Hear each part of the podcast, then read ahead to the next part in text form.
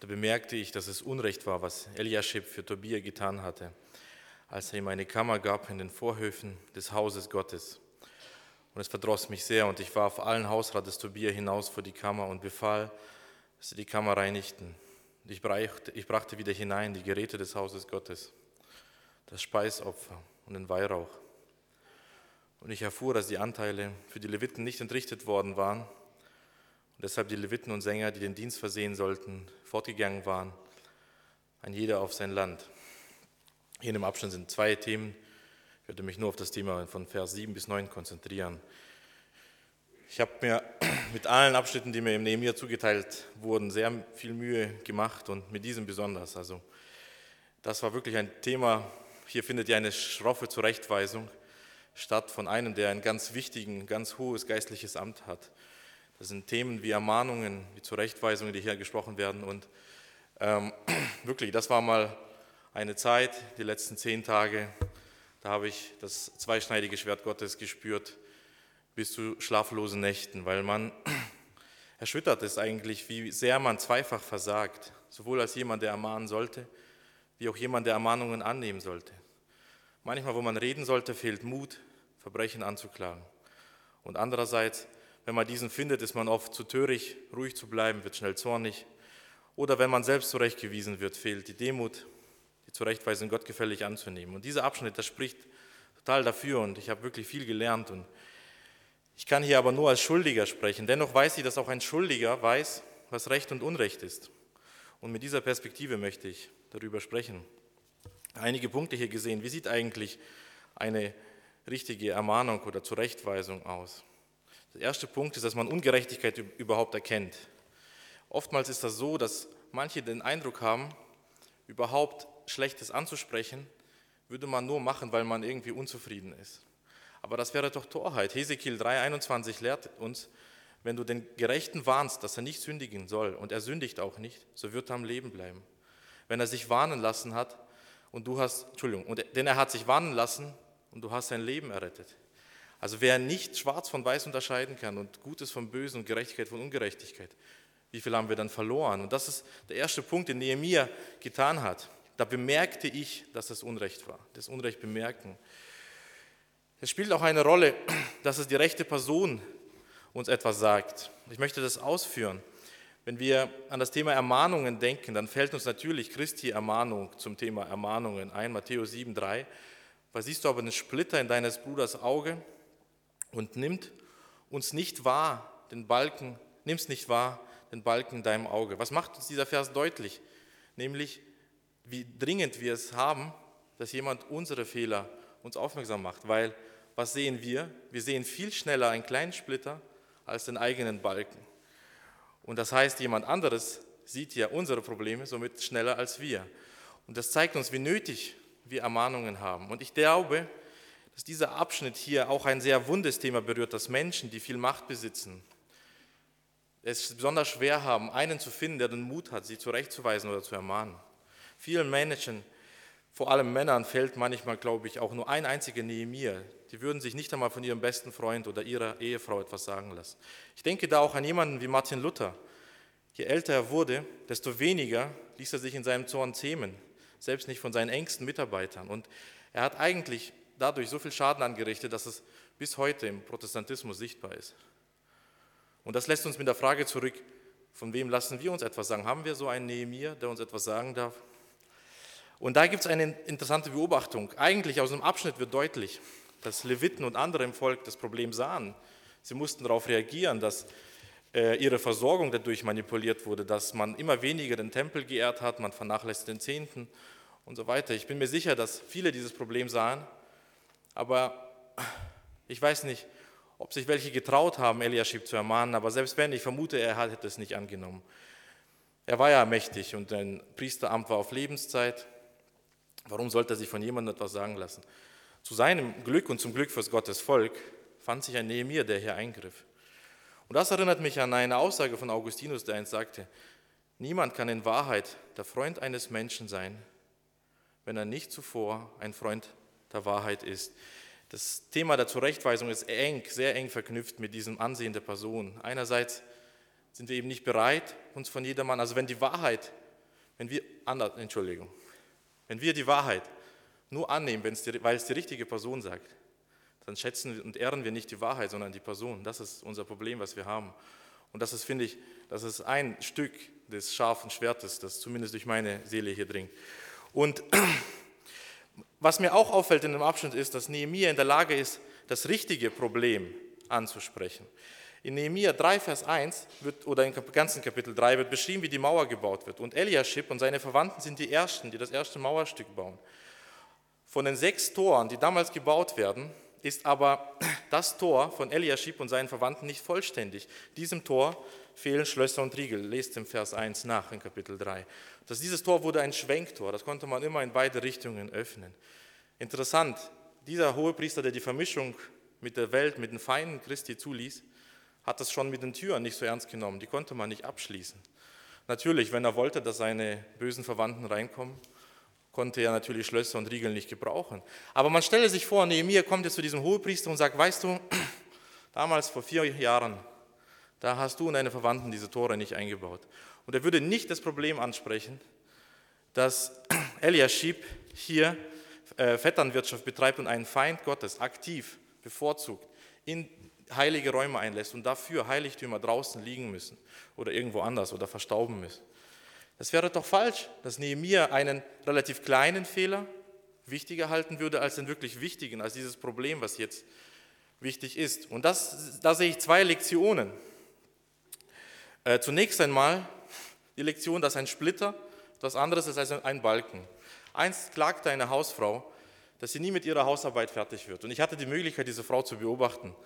Und da ist mir aufgefallen, die Küche stand voller Geschirr, es waren noch einige Verpackungen zum Aufräumen, Essensreste, Töpfe. Und die Frau nahm einen Zahnstocher und fing an, die Fugen am Waschbecken zu reinigen. Und das hat sehr viel Zeit gekostet. Und da verstand ich, warum sie nie fertig wird, natürlich. Sie war ja immer nur mit Details beschäftigt. Die Splitter wegräumen statt den Balken. Und ich denke, das Wichtige zuerst, jemand, es ist so wichtig, die wichtigen Dinge zuerst zu machen. First things first heißt das im Englischen so ein Sprichwort. Die ersten Dinge müssen auf dem ersten Platz sein.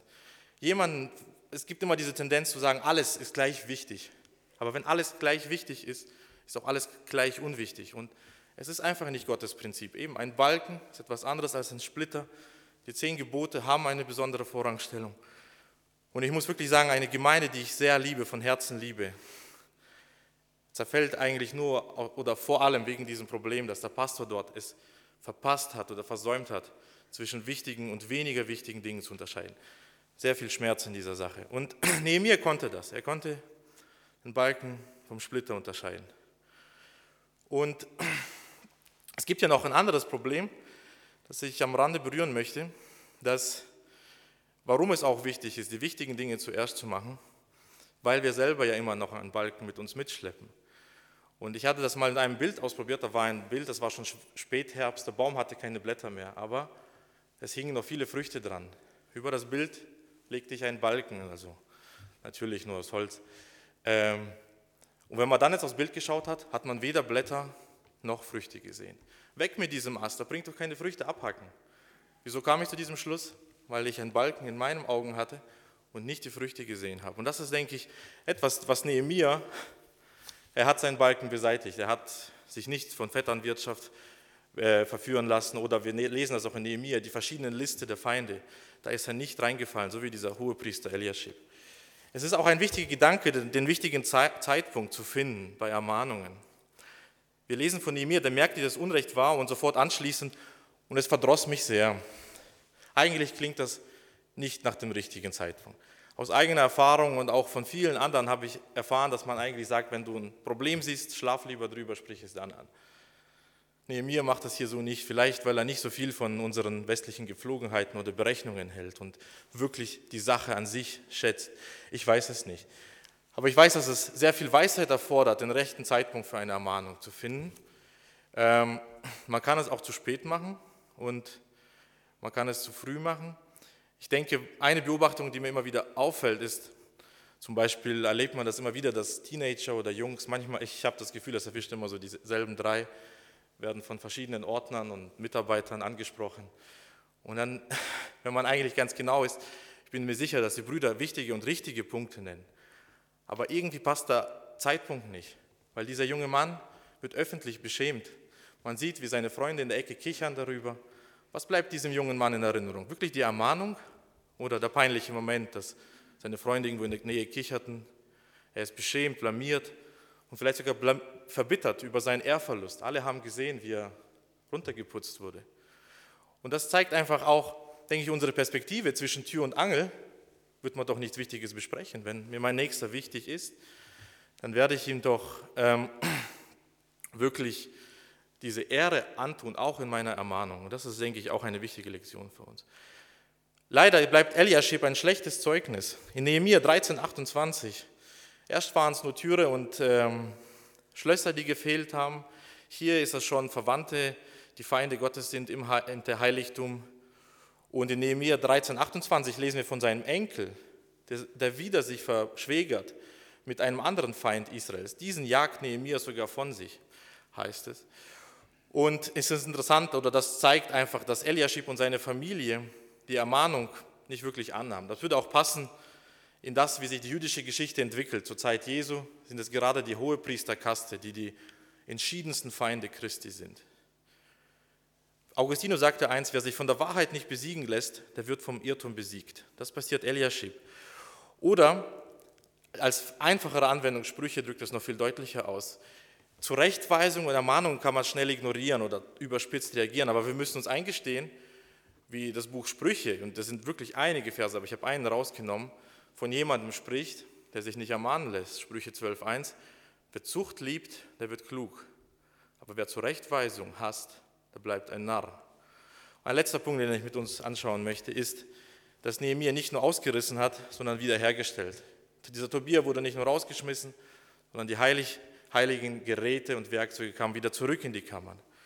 Obwohl Nehemiah so sehr verdrossen war. Und wenn wir ihn hier so sehen, wie er verdrossen und diese Räume denkt und konsequent Nehemiah wirklich rausschmeißt, an wen erinnert er uns anders als an Jesus? Jesus hat auch zweimal in seinem irdischen Dienst den Tempel gereinigt. Und das geschah bei ihm sogar mit Peitschenhieben und umgeschmissenen Tischen. Und doch ist auch Jesus nicht, vor allem nicht für Peitschenhiebe bekannt, sondern für ein sanftes, stilles, demütiges Wesen. Das Motto von uns Schwaben ist ja durchaus so, nicht geschrumpfen ist genug gelobt. Und wenn wir biblische Ermahnung nur so verstehen, dass sie bloß aus Zurechtweisungen besteht, haben wir, glaube ich, etwas falsch verstanden. Eliashibs Fehlverhalten hatte viele negative Auswirkungen. Und Nehemiah tut nicht nur diese negativen abschneiden, sondern das Gute, was verloren gegangen ist, wiederherstellen. So wird ja auch der nächsten Verse das besprechen. Und zusammenfassend sehen wir einfach, dieser Kampf für die Wahrhaftigkeit war so eine Charaktereigenschaft von Nehemiah. Um wieder ein Zitat von Augustinus zu bringen. Wahrhaftigkeit ist die wichtigste Eigenschaft eines Führers. Die Lüge kann nur Verführer ausbilden. Äh, Nehemiah war wirklich einer, der für die Wahrheit, also die Wahrheit des Gesetzes gekämpft hat. Und da ist er, denke ich, sehr weise vorgegangen. Er hat nicht nur rausgerissen, sondern hat auch aufgebaut. Er konnte Wahrheit von Falschheit unterscheiden. Er erkannte den rechten Zeitpunkt, die rechten Maßnahmen. Er konnte Wichtiges vom Unwichtigen unterscheiden. Er lebte nach Prediger 3, 1 bis 7, dass alles seine Zeit hat. Oder nach unserer Gemeinderegel, Kapitel 3, Paragraph C. Ich finde, vielleicht ist das der Grund, warum ich, das ist ein Kapitel, wo es wirklich das Thema Ermahnung so wunderbar zusammenfasst, aber auch so ansprechend, wie ein zweischneidiges Schwert. Ich möchte das vorlesen. Jedes Mitglied der Gemeinde ist dazu verpflichtet, sich ermahnen zu lassen, andere zu ermahnen, zu lieben und zu tragen. Es gibt im Neuen Testament verschiedene Grade des Ermahnens.